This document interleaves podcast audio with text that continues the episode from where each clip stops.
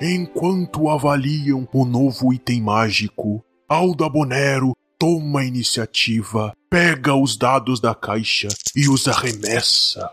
E naquele instante, ali dentro da taverna, para o espanto de todos, nada acontece. Mas logo seus corpos são pulverizados e lançados ao vento para os céus. Acima das nuvens, são reconstruídos de novo e percebem estar em uma grande biblioteca mágica a céu aberto, guardada por um homem todo dourado. Troá, maravilhado com tudo aquilo, não abre mão de seus novos versos.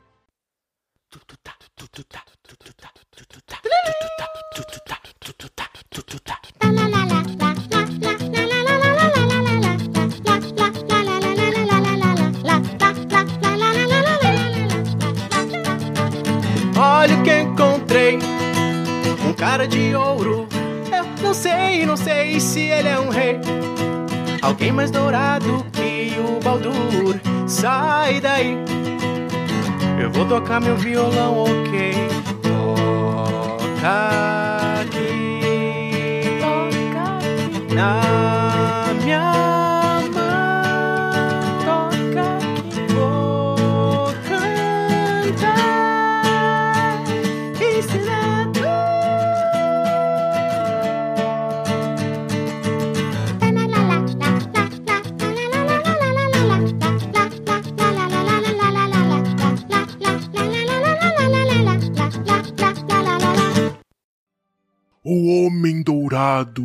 feliz com a canção, promete realizar um desejo do grupo, contanto que lhe façam um favor.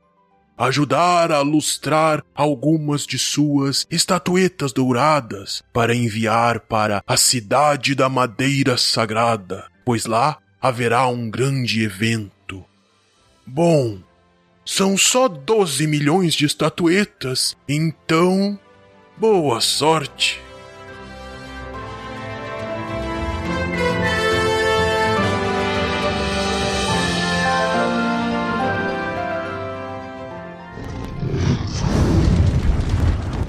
Olá, aqui é o Tiamat e eu nunca vi fazer tanto esforço pra ganhar um action figure dourado de um homem pelado. É fácil, né, cara. Mas é verdade, não é? É pura O verdade. pessoal usa pra derreter depois. Fazer joia. Nossa senhora. Acho que ninguém usou pra isso, hein? Eu acho que é mais pelo simbolismo que o homem pelado dourado traz. É, meu. Um homem pelado dourado faz toda a diferença na vida da pessoa. Quando a gente fala dourado, a gente não quer dizer bronzeado, tá? Olá, meu nome é Bron e o Oscar de melhor direção vai ficar entre Ford versus Ferrari. ali, Não sei qual dos dois que vai ganhar. Vocês entenderam? Entenderam? Direção, Boa, boa, boa. carro tem a direção. Ah, não precisa explicar. não é tão bom. Corta a explicação.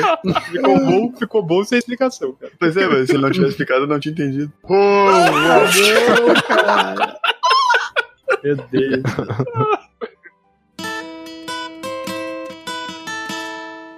Olá, aqui é Troá, o Lala Land, quer, dizer, o Bardo. E, e- Não, é o Bardo mesmo, não tô brincando. isso É, é sério, é o Bardo. Parabéns. Tá?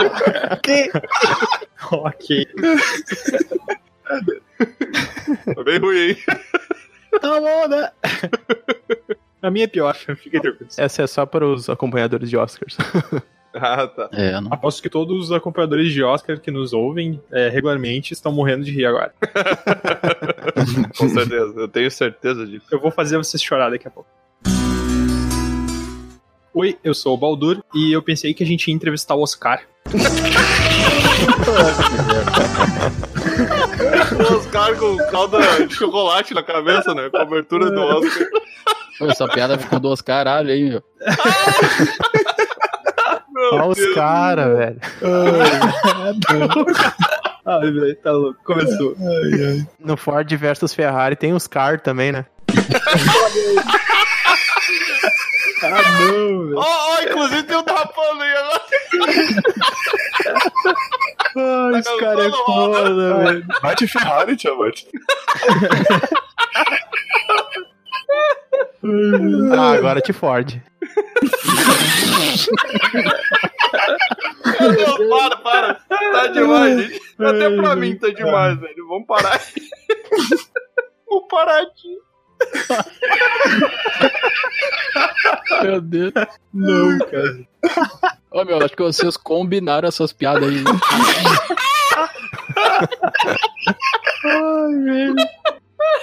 Ô, Enquanto a gente faz piada de carro, da mulher fica fazendo zerinho, né? Ai, velho. Olá, aqui é a Glória Maria e eu sou capaz de opinar. Deus. É a Glória Pires, cara. Não é a Glória Pires, é a Glória Pires. Oh, não. Eu sou burro também. A Glória Maria lá, Ai, velho, louco no Oscar. Ninguém acertou nada aqui. Louco. Não consegui. Vai ser essa merda mesmo agora. O cara não consegue. A melhor abertura. Aqui, ó. Dois mil anos depois. Ah, então, senhores, senhores aventureiros, eu espero que vocês estejam prontos para mais um episódio de Dragão Careca. onde Não dessa vez Tem gente que não tá. vai escutar igual. onde dessa vez a gente vai falar um pouquinho sobre a cobertura do Oscar aí, né? Sobre os principais filmes que estão concorrendo ao Oscar. E a gente vai tentar não dar muito spoiler, mas eu duvido muito que a gente vai conseguir fazer isso. Pode escapar. Peraí, hoje, hoje sem spoiler. Não, é mais ou menos sem spoiler, é uma nova versão de. É o novo paradigma. E como seria muita coisa pra gente conseguir tratar em um episódio, a gente vai falar mais sobre a categoria de melhor filme. Então, é isso aí mesmo. Pô, que legal.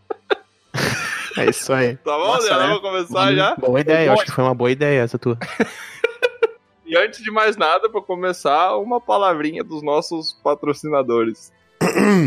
Tiamat, desculpe minha intromissão, mas tenho que falar daquele desafio que lançarei para todos aqueles que acompanham as nossas aventuras. Você mesmo que está aí nos escutando do outro lado, apresente nosso canal para dois de seus amigos. Se conseguirmos aumentar o número de ouvintes, traremos um episódio especial de RPG e muitas outras novidades. Então nos ajude nessa jornada. Apresente para dois amigos e peça para eles nos seguirem nas redes sociais e no YouTube. É só buscar por Dragão Careca. Muito obrigado e Tiamat, pode continuar aí com o episódio de hoje. Então, senhores, agora que estamos prontos, vamos começar então a nossa cobertura do Oscar. Tan, tan, tan, tan, taran, tan.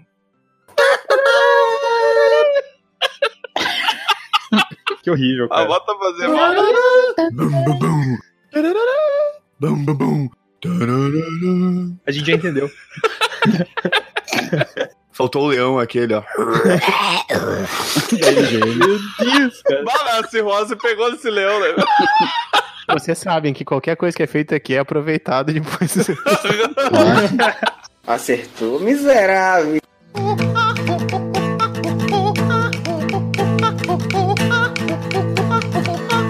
Pra começar, então, eu vou começar falando de um dos filmes que está concorrendo ao Oscar aí, que é o filme chamado 1917, que eu assisti essa semana no cinema, inclusive eu recomendo pra todo mundo aí que mora perto do cinema, que não mora também pode viajar um pouco e assistir. Esse filme é muito bom, cara. Eu assisti com um amigo no cinema e a gente saiu maravilhado assim do filme. Ele é um filme que retrata a Primeira Guerra Mundial. Na verdade, ele retrata dois soldados rasos ali da Primeira Guerra Mundial, onde eles são imbuídos de uma missão. Eles têm que atravessar o campo de guerra para chegar até o um segundo batalhão e informar ao segundo batalhão para cancelar a ordem de ataque que teria no dia seguinte. Então é uma missão aí que exige um pouco de velocidade, né? Eles têm que chegar antes que o, o segundo batalhão comecem a fazer o ataque, porque esse ataque é uma armadilha do exército alemão para matar o- os soldados, né? Aí tu pensa, tá, mas os caras vão ter que atravessar por dentro de território inimigo, que é praticamente morte certa, acerta apenas em dois para chegar do outro lado e avisar. E tu pensa, ah, os caras vão, vão deserdar na primeira oportunidade, né? Só que aí o general, muito inteligente, ele faz com que um dos soldados dessa dupla que tem que atravessar e enviar a mensagem, um desses dois mensageiros, ele seja irmão de um dos soldados que tá nessa segunda bateria. Ou seja, se ele não conseguir chegar a tempo para avisar, o irmão dele vai morrer, junto com outros 1.600 soldados. Então aí ele já imbuiu uma motivação. Mas esse não é o ponto principal desse filme que faz esse filme ser indicado pelo Oscar, ao menos pelo meu ponto de vista. O que acontece nesse filme, cara, é uma coisa muito mágica que eu não sei como é que os caras fizeram, que o filme, ele é todo em plano sequência sem nenhum corte. Só tem um momento em que dá para ter um corte, dá para se dizer, ah, aqui eles poderiam ter feito um corte. E é só, cara, é uma câmera seguindo os dois do começo até o final, assim, do filme, sem parar. É bem intenso, assim, é um filme bem dramático, assim, tem bastante dramaticidade, tentando trazer mais pro aspecto humano ali, de vida mesmo, de vida e morte, né? Então, todo momento tem corpos e os personagens ali, os dois soldados, eles passam por cima de corpos, eles têm que atravessar a rede farpada, tem que atravessar cratera de bomba. É bem retratado, assim, a situação da guerra. É. Então, são dois soldados que são o William, William Scottfield e o Tom Blake. Esse filme se retrata o dia 6 de abril, tá? De 1917, da Primeira Guerra. Eles têm que levar, então, essa mensagem ao regimento de Devonshire. Cara, eu gostei bastante desse filme e eu não vejo como é que esse filme não vai ganhar o Oscar. É, assim, essa questão do plano sequência virou moda em muitos filmes. Claro, eh, alguns filmes exploram isso ao máximo, né? Como, por exemplo, esse filme 1917, que, que vai ter o filme inteiro em plano sequência. Uh, assim como o Birdman fez também em 2016 ou 2017, se não me engano, que também concorreu, né? Melhor filme, melhor direção. Que também é um plano sequência, assim, do início ao fim do filme lá. O filme, sei lá, tem suas duas horas. E ele é todo feito com uma câmera, né? Filmando ali, transitando. Então tem uma questão de sincronismo. Um filme só já tem um sincronismo incrível de recordes ali, de planos e tal, de uma cena para outra. Então, um filme em plano sequência é uma, uma, uma habilidade, assim, de criar cenário e explorar todo o cenário, mostrar tudo isso. Imagina só o trabalho que dá para os atores, questão de, de, de, improviso, né? Você deve improvisar muito, muita coisa que acontece ali. É, é um trabalho, uma coisa com certeza que é de, de se destacar num filme desse, né? Não sei se você sabia, mas o cameraman era o campeão da São Silvestre, né?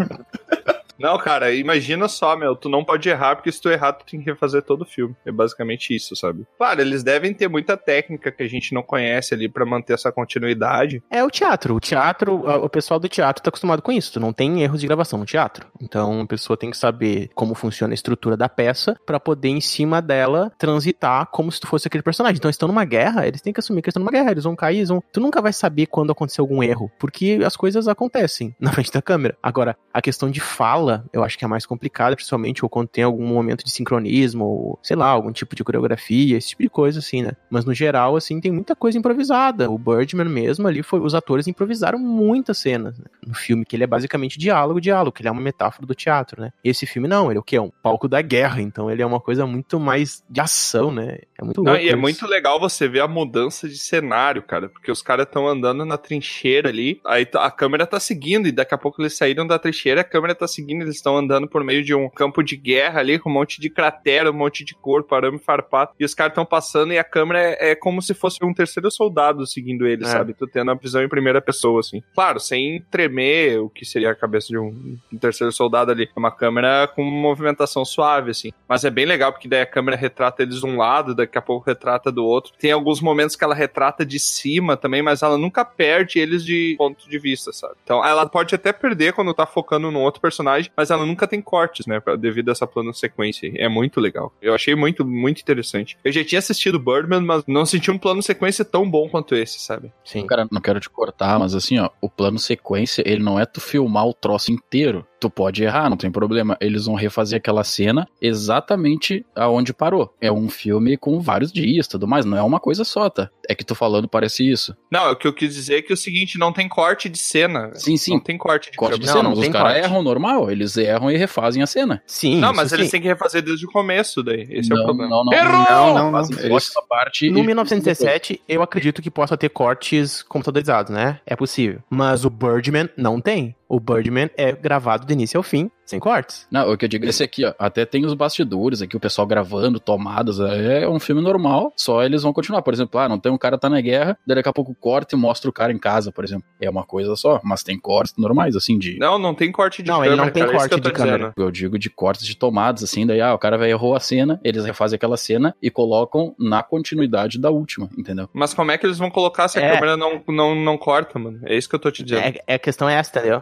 Não, mas daí tu coloca no PC, né? Tu faz ali Não, o e tem, fade, tem tu- aquele aparelho também que estabiliza a câmera que anda junto, sabe? Sim, é Aí um pode ser gimbal, que mas tenha mesmo take eles fazem um corte exatamente onde eles pararam, tu entendeu? não vai ver o corte preto, por Tu não exemplo. vai ver o Mas corte. aí que tá, meu. Como é que tu vai fazer um. co- Tá, tu pode Meu, fazer tem cortes, mas é um trabalho perfeito pra, es pra esconder. Sim, tá tu não percebe. É tipo, cara, tu Eu vê confesso que nesse eu não sei se tem. É, eu não sei se tem bem também. naquela foto, naquele frame, eles vão cortar e colocar. Então é um troço único que tu não percebe, mas tem. É, talvez o, o humano não consiga perceber, mas tem. É, exatamente. Brown trazendo É, informação. muitos filmes adaptaram plano sequência pra fazer coisas. Alguns filmes de terror têm feito isso, que exploram todo um espaço, por exemplo, de uma casa, assim. Virou muito modinha, assim, alguns filmes desse gênero, que tu quer apresentar um espaço específico. Então a, câmera vai vagar por todo aquele lugar, acompanhando o personagem, pra lá e pra cá. E fica vários minutos assim, e nunca tem corte. Mas isso de fato é físico. Não existe o corte e é do início ao fim. O Birdman também foi feito assim, do início ao fim, não teve corte computadorizado. Ele teve dois momentos só do filme, então, um filme de duas horas com dois cortes, que foram quando a câmera transita numa janela, na hora que ela pá, cruza a janela, muda. Só ali teve. O resto todo ele foi filmado Único. realmente. eh, mas, é, mas é que tá, um filme que é só diálogos praticamente, cenas urbanas, coisas do tipo. Esse filme, em 1917, ele tem um- uma dificuldade maior, né, pra fazer isso. Então, não sei se teve interferência de computador. É, então, ele teve alguns cortes, mas ele foi regravado várias vezes, assim, teve, eu, inclusive, uma tomada que teve 54 regravações, pra vocês terem uma ideia. De quantas vezes o pessoal teve que ensaiar pra fazer aquilo ali. É muito tenso. E eles apostaram também na estratégia do Birdman, né, que ganhou o Oscar. Exatamente. Então eles fizeram uma imitação de plano de sequência ali. Bem legal, cara. Então, é uma coisa que não necessariamente é considerada pra bom filme, assim, pra ganhar melhor filme, né? Porque tem umas, umas questões, né, política envolvida, mas é respeitável a direção. Então, como melhor diretor, é possível que ele ganhe, mas melhor filme já acho difícil. Pois é.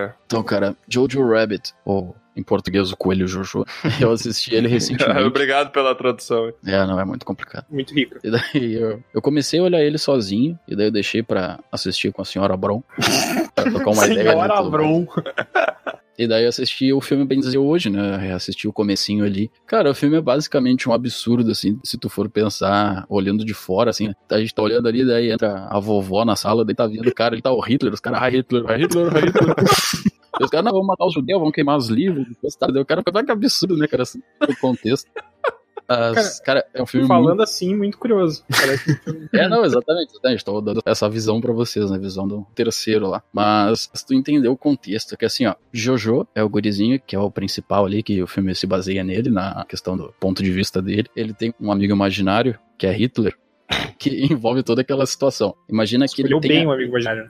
É, Exatamente. porque se passa numa Alemanha nazista, né? O filme também. Exatamente. Ele nasce toda naquele contexto do holocausto, da perseguição aos judeus, tudo mais. Então a criança acaba tendo a mente lavada naquilo e ela acredita. Até olhando o filme, ele tem toda uma estética, uma questão mais inocente, uma questão mais lúdica. Só que tu vai ver o contexto todo é muito pesado, né, cara? Mas eles transformaram isso justamente pra gente conseguir ver no ponto de vista do menino ali. Então eles têm aula, eles colocam a criança assim, ah, isso aqui vai ser a anatomia dos, dos judeus os demônios e tudo mais. Ah, antigamente eles transavam com animais, isso, tá? É todo um troço absurdo assim, mas contando pra criança, ela vai achar que aquilo é o máximo e que aquilo é a, é a verdade dela, né? É, ele é uma parada que ele é feito pra fazer uma crítica, né? Uma sátira ao quão ridículo era, né? O lance do nazismo, né? Exatamente. Ele também mistura um pouquinho, eu acho, o... Não é bem o Hitler, né? Se tu parar pra olhar o personagem, ele parece o Hitler misturado com uma outra pessoa, assim. É uma versão mais caricata, assim, uma versão, digamos que, ah, vamos transformar o Hitler numa figura que as crianças gostem, coisa, uma coisa mais infantil. É, que é o que a Alemanha nazista fazia, né? Sim. Durante a época do nazismo ali. Sim, e até esse filme, eu não sei se vocês já olharam A Vida é Bela, Sim, com Sim, certeza. já olhei. é mais ou menos parecido. Chora igual criança na fila do pão.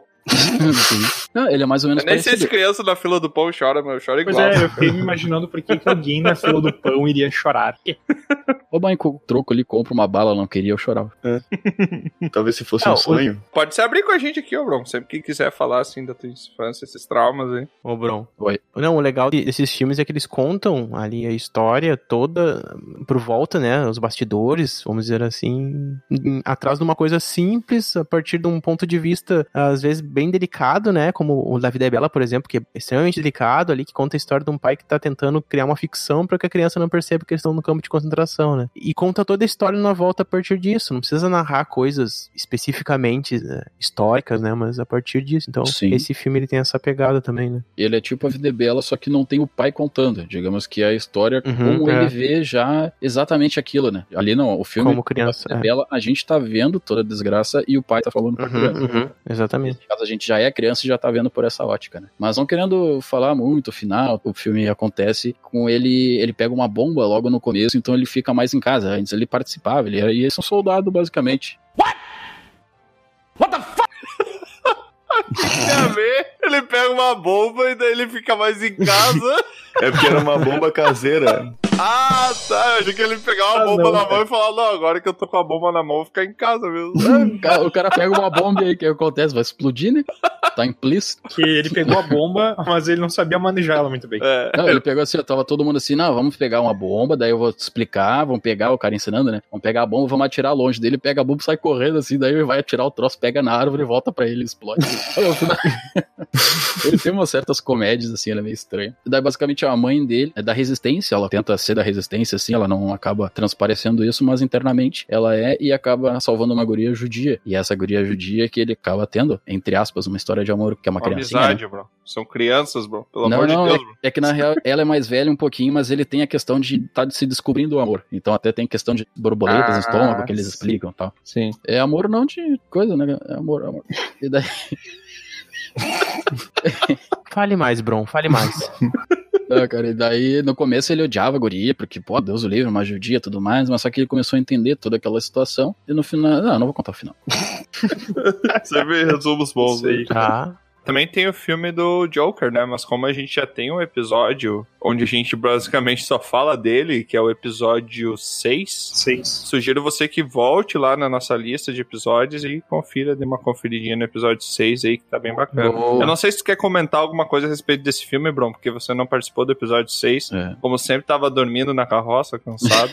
É, não, eu vi depois que eu acordei, mas pra quem não quiser voltar no episódio, daí eu vou dar um resuminho aqui. Aí tu tá acabando com o nosso negócio, bro. tu tá acabando com ele. Não, volte, mas se não voltar. É, dá um resumo rápido, assim, tipo, é um palhaço que tinha problema com a mãe dele que se resolve no final e ele ria muito. Muito bem, vou falar de um filme estrangeiro. Tem um filme estrangeiro indicado a melhor filme. Isso é uma coisa diferente, às vezes, de ver, não se vê muito no Oscar. Filme irlandês. E esse é o filme. o filme é o Parasita, um filme chinês. Não, não é chinês, não, eu tô rateando. É É um filme coreano. tá sabendo, velho? Igual. Parasita é um filme que vai contar a história de uma família pobre, uma família que trabalhava fazendo caixas e dobrando caixas de pizzas. Eles moravam num beco lá, é um- ele tem toda uma pegada assim, meio comédia também, bem, bem específica, assim. né? E aí um dos membros da família, o, o- o menino, no caso, o filho do casal, era um casal, mas um, o menino e a menina, né? E ele consegue emprego como professor de inglês numa família muito rica. E aos poucos ele começa a perceber que ele poderia colocar toda a família dele para trabalhar na casa dessa família rica. E com isso ele começa a sabotar os empregados da casa, sabotar a governanta, sabotar o chofer, sabotar a empregada, professora de artes e coisas do tipo, para que aos poucos ele comece a indicar essas pessoas que eram da família dele, mas sem a família saber que era da família dele. Então ele começa a se infiltrar nessa família rica de um modo muito, muito interessante. É uma trama muito bem feita. Tem momentos de tensão, tem momentos de comédia. O filme ele tem um suspense. E aí eu não vou falar, não quero dar spoilers, mas tem uma grande descoberta assim no filme, uma coisa assim que tu muda completamente a ideia do filme. Tu pensa, meu Deus, o que que tá acontecendo agora? E aí, tipo, o filme lida com, o tempo inteiro com isso. E um roteiro muito, muito, muito bom, muito interessante também, com cenas muito boas. E ele lida todo com essa ideia então de trapaça e coisa do tipo, né? E acontece muita coisa legal. Por exemplo, depois a, a criancinha da a filha, o filho mais novo do, do casal rico, descobre que todos eles, os novos trabalhadores da casa, tinham o mesmo cheiro na roupa. Tipo, ah, eles têm o mesmo cheiro, mãe. Tipo, todos eles depois começam a lavar roupa com sabão em pó diferente, só pra poder não parecer que estão na mesma casa, sabe? É umas coisas que acontecem assim muito bacana. A forma que a governanta é expulsa, eles descobrem que ela tem alergia a pêssego. E aí, tipo, eles compram um pêssego pra conseguir fazer uma situação lá que ela tosse, sei lá o que que acontece. E aí o cara pega e, e simula um sangue, finge que ela tem tuberculose e tal. Enfim, eles criam toda uma coisa para colocar a, a, a, família deles para trabalhar. E aí, claro, depois, digamos assim, a parte 2 do filme, né, tem um, um plot twist, vamos né, dizer assim, que o filme muda de vibe e aí começa toda essa ideia de suspense que se resolve no final. Um filme que me surpreendeu muito, muito mesmo, e eu suspeito que é ali um grande concorrente a melhor filme, estão falando muito bem dele, tá sendo muito bem cotado, mas tem essa questão de ser um filme estrangeiro, que acham que isso é um pouco estranho politicamente, e é possível que isso interfira, né, pra, pra ser destacado. Mas como filme estrangeiro, melhor filme estrangeiro, é bem provável que ele ganhe. Pois é, cara, eu tô bem empolgado para assistir esse filme, e agora eu tô mais ainda, né? Eu já tinha visto algumas sinopses. No começo, quando eu vi Parasite, eu achei que era alguma coisa mais, sei lá, fantástica, de sobrevivência. Não, cara, uma ele, coisa ele, apocalipse, alguma cara, coisa assim. Ele tem cenas de comédia perfeitamente elaboradas para não serem exageradas, não serem sutis demais, mas assim, cara, eu ri muito olhando esse filme. Só que eu não sabia se era para rir, sabe? Se quando tu não tem certeza que tá sendo entregado algo que é pra rir, sabe? E tu ri. Cara, genial. Tipo Coringa com o anão lá? Talvez, mas não, ele não tem essa ideia de ser. É, tá, ok, pode ser, mas não é exatamente isso que eu quis dizer como exemplo. Mas ah, tem cenas assim, é um filme sim que vale muito a pena ser visto. Muito bom mesmo. É que eu me lembrei do Jojo Rabbit, que é a mesma coisa assim. Às vezes eu ficava pensando, cara, isso aqui é muito absurdo, será que eu rio disso ou não? E eu me lembrei dessa. É, exato. Falando agora, eu me lembrei. É, isso, isso eu acho que é uma peculiaridade que a maioria dos filmes do Oscar, pelo menos esse ano que eu assisti, tem, né? Filme de fazer rir, tu te sentir errado por estar rindo daquilo, né? Sim. Isso é bem, bem estranho, assim humor negro, né? Esse diretor do filme é o Bong Joon-ho, ele é um cineasta coreano, né? Ele é o mesmo que fez aquele Okja, que foi pro Netflix, sabe? Aquele filme meio anti-carnívoro, ah, carnista. Mas é muito bacana, assim, é um filme que vale muito a pena ver, eu tenho certeza que vocês aqui também vão curtir bastante. Eu vou assistir, eu vou assistir esse Parasite ainda antes do Oscar, só pra poder falar mal dele na tua frente. Muito bom, não, é muito bom. tu vai rir muito, tenho certeza. Então, gente, eu vou falar do filme aqui que ele já tem tudo para dar certo, né? Porque já é de um diretor extremamente conhecido, que é o Quentin Tarantino. Era uma vez em Hollywood, na tradução em português, ou Once Upon a Time in Hollywood. Tu tá de brinquedo de mim, cara? Na versão Oh my god. de inglês. Oh my god.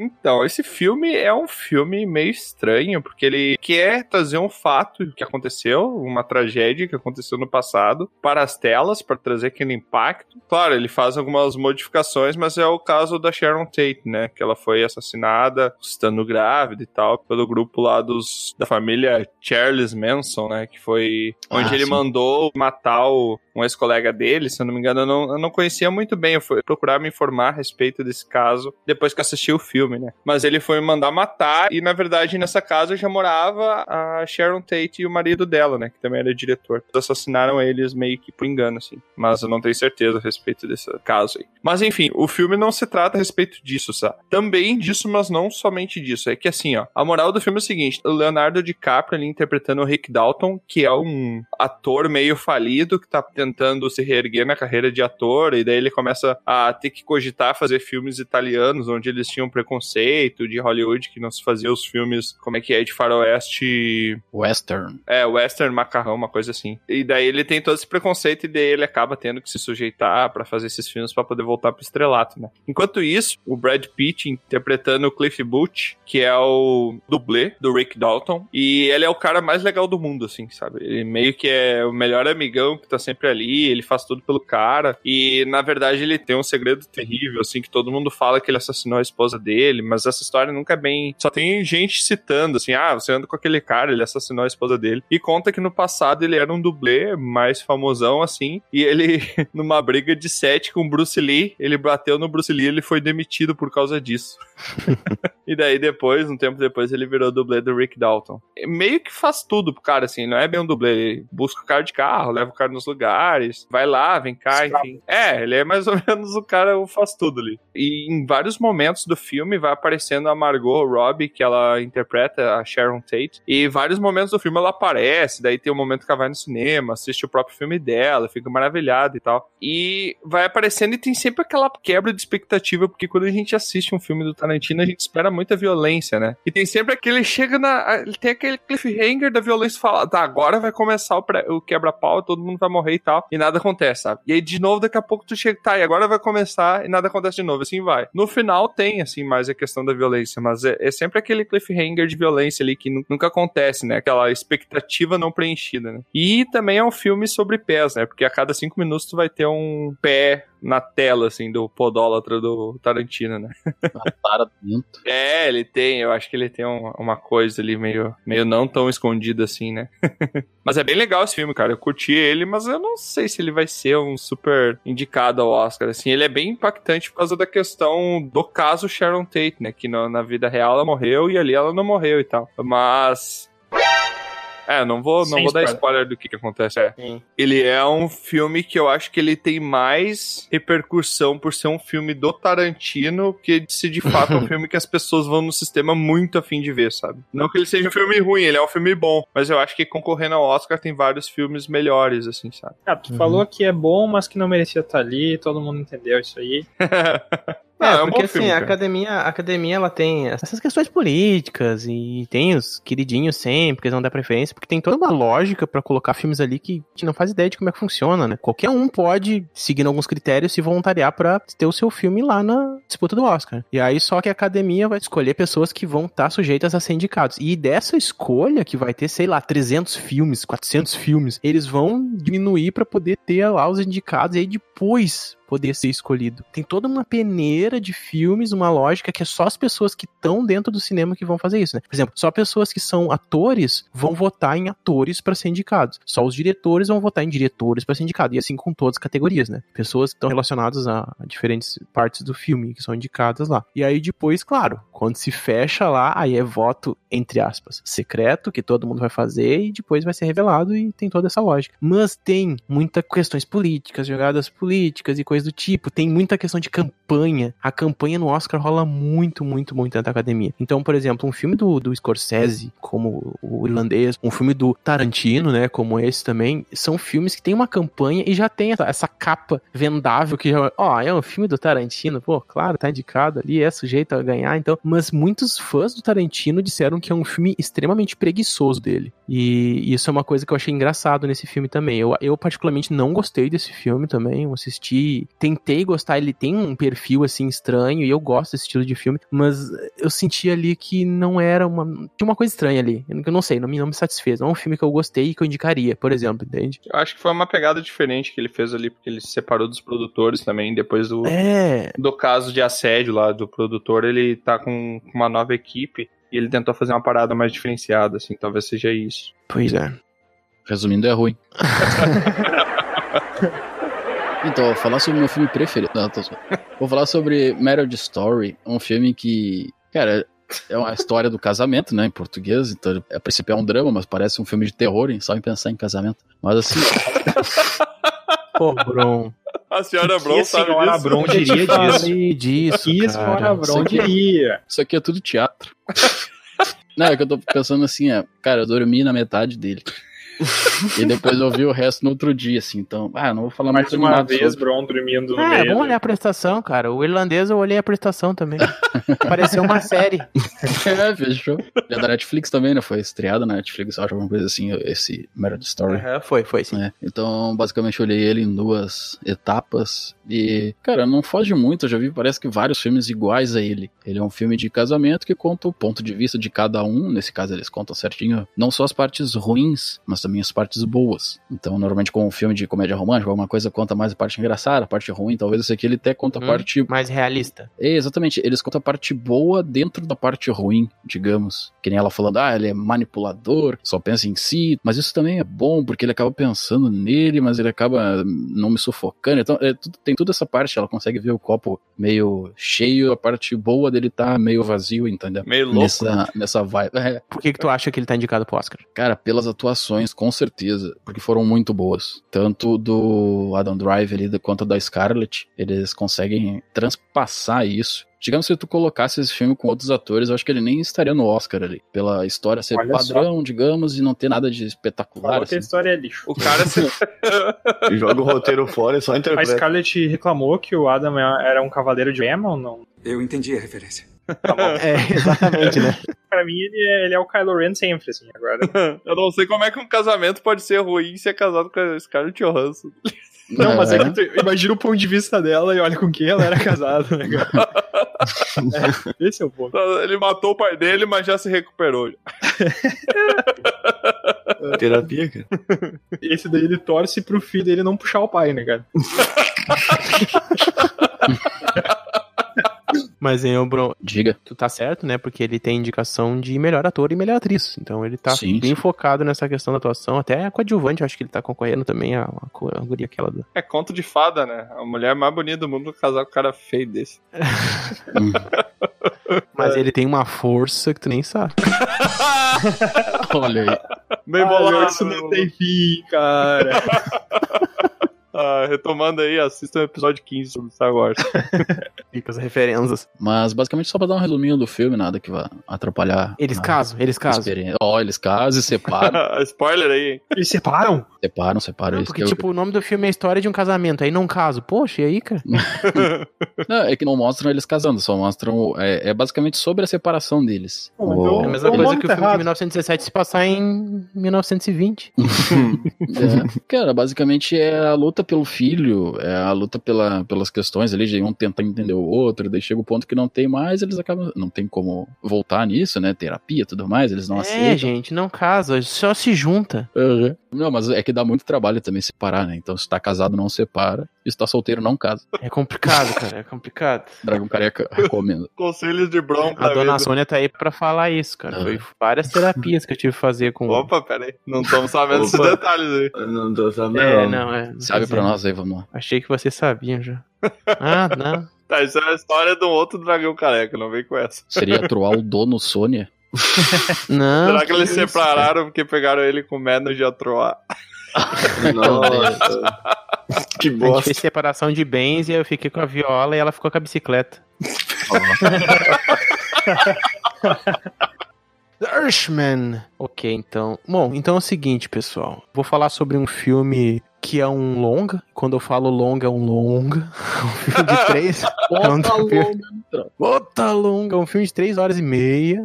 Não, brin- brincando. Ah, mas é, sim, um filme de três horas e meia. Filme que vai contar ali a história de um cara que vai se envolver com uma máfia. Basicamente é isso, né? A gente tem a história ali demonstrada toda a vida dele, ali de mais jovem até ele morrer na velhice. E ele é um filme bem intimista nesse sentido, porque ele te coloca no papel de uma pessoa se envolvendo com questões que estão relacionadas à ganância humana, ao ego, ao orgulho, quão isso pode ser grande a ponto de pessoas se acharem tão incríveis, tão poderosas, que esquecem que são mortais. Isso é uma coisa que fica muito claro no filme, sabe? É muito engraçado isso. E assim, o filme é cheio de diálogos e construções desse meio aí corrupto e essas relações e alianças e coisas de famílias e questões. Só que o filme, ele é tão. Ele é estranho no sentido assim, ó. Ele começa a te jogar um monte de personagens que tu fica meio perdido. E o filme, ele meio que mistura, assim. Ele lembra um pouco essa coisa do Tarantino, de trazer um pouco de flashbacks e coisas, mas às vezes tu meio que se perde.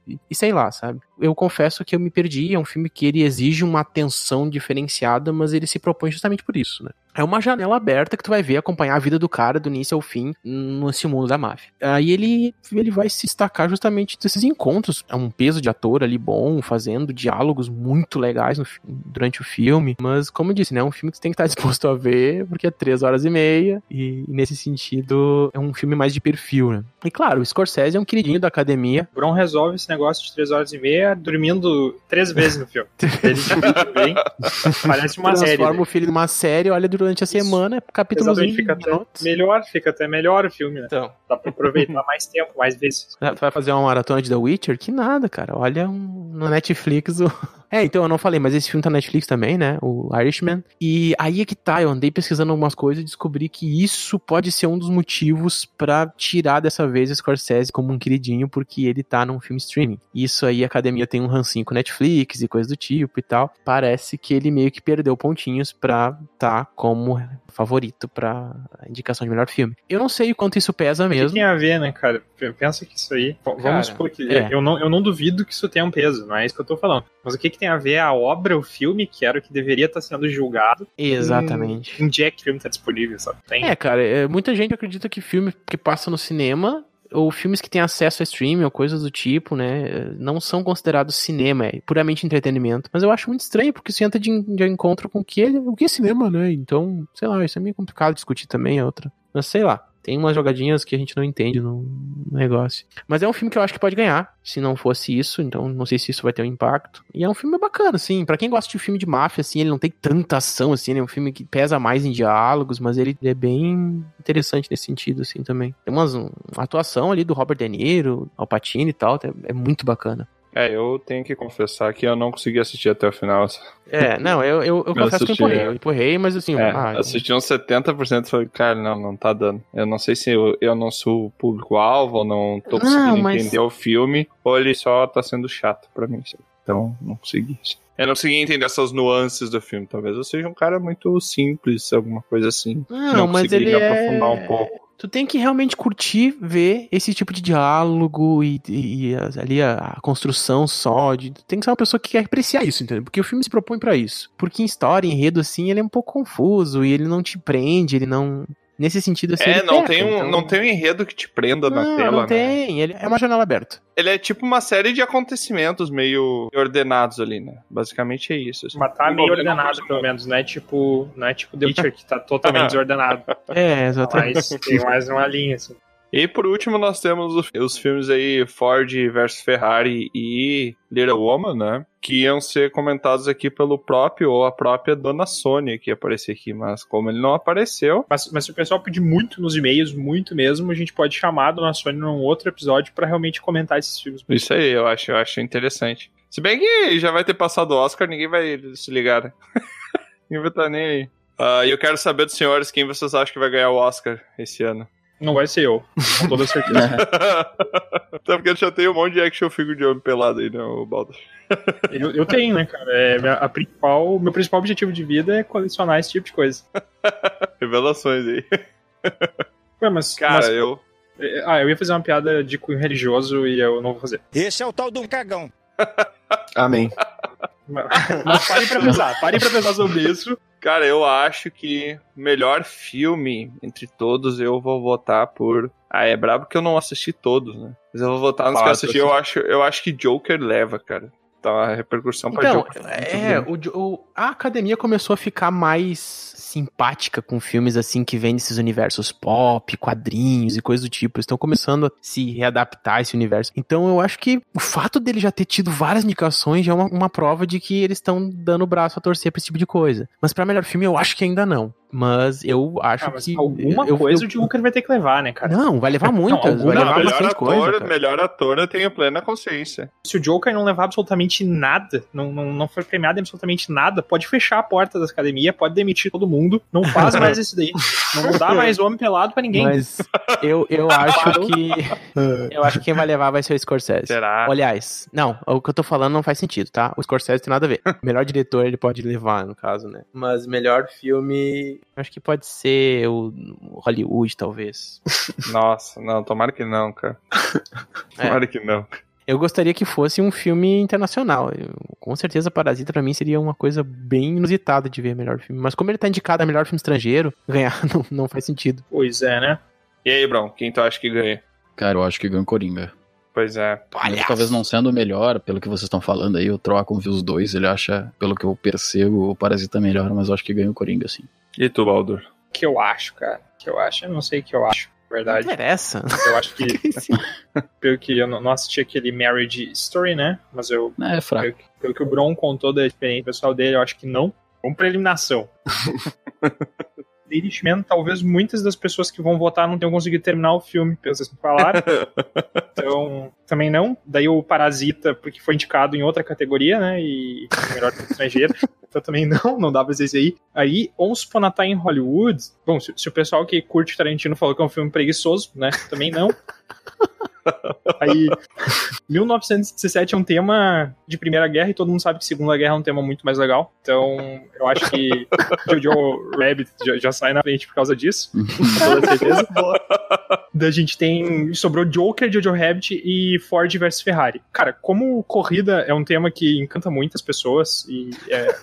Provavelmente Ford versus Ferrari, assim, eu chuto. Vai ser muito primeiro, engraçado se Ford vs Ferrari ganha. Jojo, Jojo Rabbit É. se não pra ele. E se nenhum desses dois ganhar por causa de alguma treta política, porque só por isso eles não poderiam ganhar, aí com certeza o Joker. É, eu gostei bastante do, do Jojo Rabbit, mas ele não tem força, parece. Ele é um filme muito bom, cara, muito legal, mas assim, ele é, tipo, ah, sei lá, entre os 10 do Delicado. ano. É, sim, mas, tipo, entre os 10 do ano. Não, não seria o primeiro. Joker é, eu acho muito melhor. Que bom que os indicados ao Oscar estão entre os 10 do ano, né? Não Eu, sei, eu acho isso, eu acho pretinho, assim, tipo. as notas do MDB ali, eu não sei não.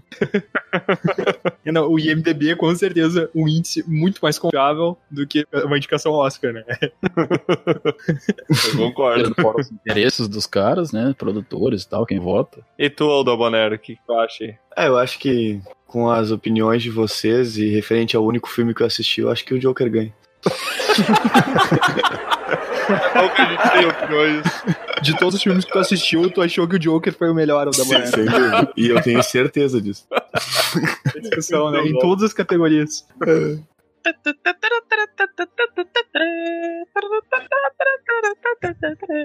Beleza, gente. E agora, então, pra gente encerrar o episódio aqui, a gente também tem o Oscar do Dragão Careca, né? Até porque todo mundo aqui quer ganhar o homem pelado.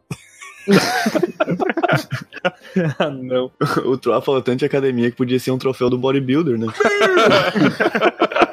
Tem um homem pelado bombadão. O troféu é um De ouro. supino, tem que levantar ele acima da cabeça. Então eu chamo aqui o meu amigo Troar pra subir ao palco.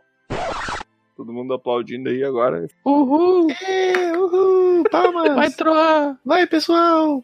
Pra trazer o resultado aqui dos melhores do nosso Dragão Caroscar. Troar, pode falar aí pra nós, então, quem ganhou em cada Então, pessoal, eu tô aqui com os envelopes na minha mão. Rufem os tambores. Tô com os indicados aqui pra cada categoria, tá? A gente tá disputando em todos os episódios que a gente fez até agora, ou seja, os 17 episódios que a gente tá fazendo Eu até nem agora. sabia, né? Se eu soubesse, tinha feito direito.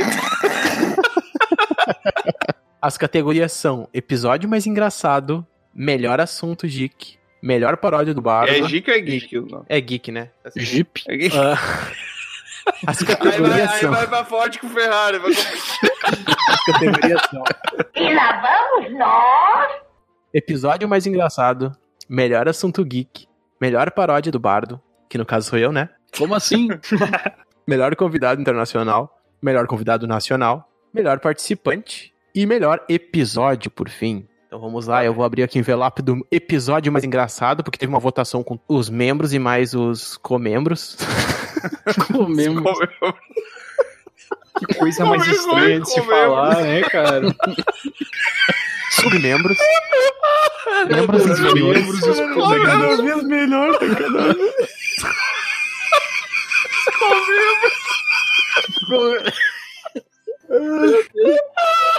os vice-membros.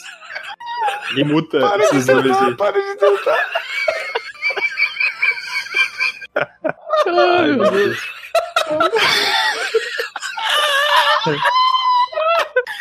Uma pena que esse episódio não tava participando, né? Porque senão a gente já sabia qual que era o mais engraçado. A da hora.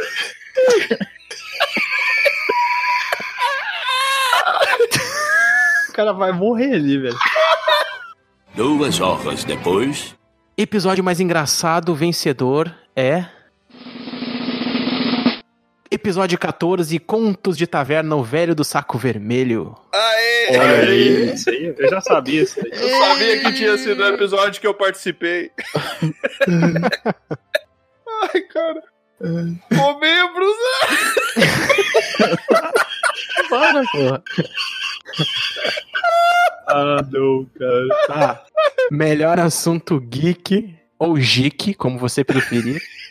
Depois de comermos qualquer merda, Esse aqui teve empate, a gente vai ter que. Vai ter que. Bom, vai ser os dois, eu acho que é vencedor. Não, é um só, é um só. A gente vota agora. Eu acho que quando dá empate, os dois perdem. cara. Melhor assunto geek. Ou é sobre desenvolvedor de jogos, ou sobre o que é RPG. Olha aí. Ah, o RPG eu acho que é melhor. Então ficou RPG aí, ó.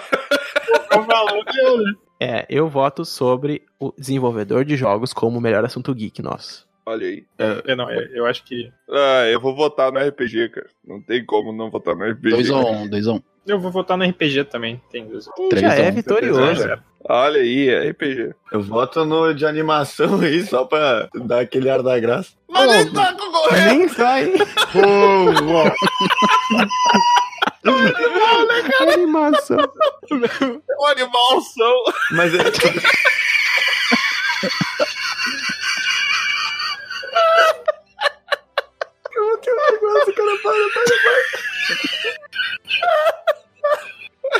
Melhor paródia do bardo. Olha aí. Quase unanimidade, a decisão foi. Rockin', rockin' and rollin'. DC 15 Quest Star Wars, episódio 9. Olha aí, muito Ah, eu bom. não ouvi isso daí. Ah, não, velho. Isso aí que é bom ter. Introdução. O comprometimento dos membros aqui. O Chico é mais grande do Hotel Califórnia. É, eu gostei, eu gostei do Hotel Ele nem Califórnia. sabia que a gente já tinha chegado até o episódio 15. O melhor convidado internacional vai ser o Alexandre de Portugal. Olha aí. Olha aí, cara. Tu vê, né? Olha aí. Ora, pois. O outro bardo. E pá. O outro bardo da Terra Distante. Melhor convidado nacional. Nacional da do Brasil é Felipe, da Aê! animador. Olha aí, rapaz. É foi um episódio animado, né? Animação, galera. Melhor participante. Agora vai, pessoal. Tô sentindo que é pra mim. Empate técnico. Cada um votou em si próprio. Não, o que, que a gente tinha acordado? Como eu falei, quando empata, todo mundo perde. Tá? Todo mundo perde. Não, tô falando sério agora. Melhor participante, embora ninguém ainda tenha ouvido, vence Dona Sônia. Aê, Olha aí, sem mano. dúvida. Sem Esse dúvida. foi unanimidade. É, é um comembro. A Sônia um comembro. Ah, não, cara. Não- Ai, cara. Melhor episódio. Esse aí foi difícil, foi acirrada a disputa. Os comembros votaram loucamente. Mas foi decidido. E o melhor episódio, com exceção de The Boys, que não entrou pra indicação, foi o episódio 8 sobre filmes indies. Olha aí. Nossa, cara, eu não concordo. Ah, então tu reclama lá pros comembros lá. Isso, exatamente.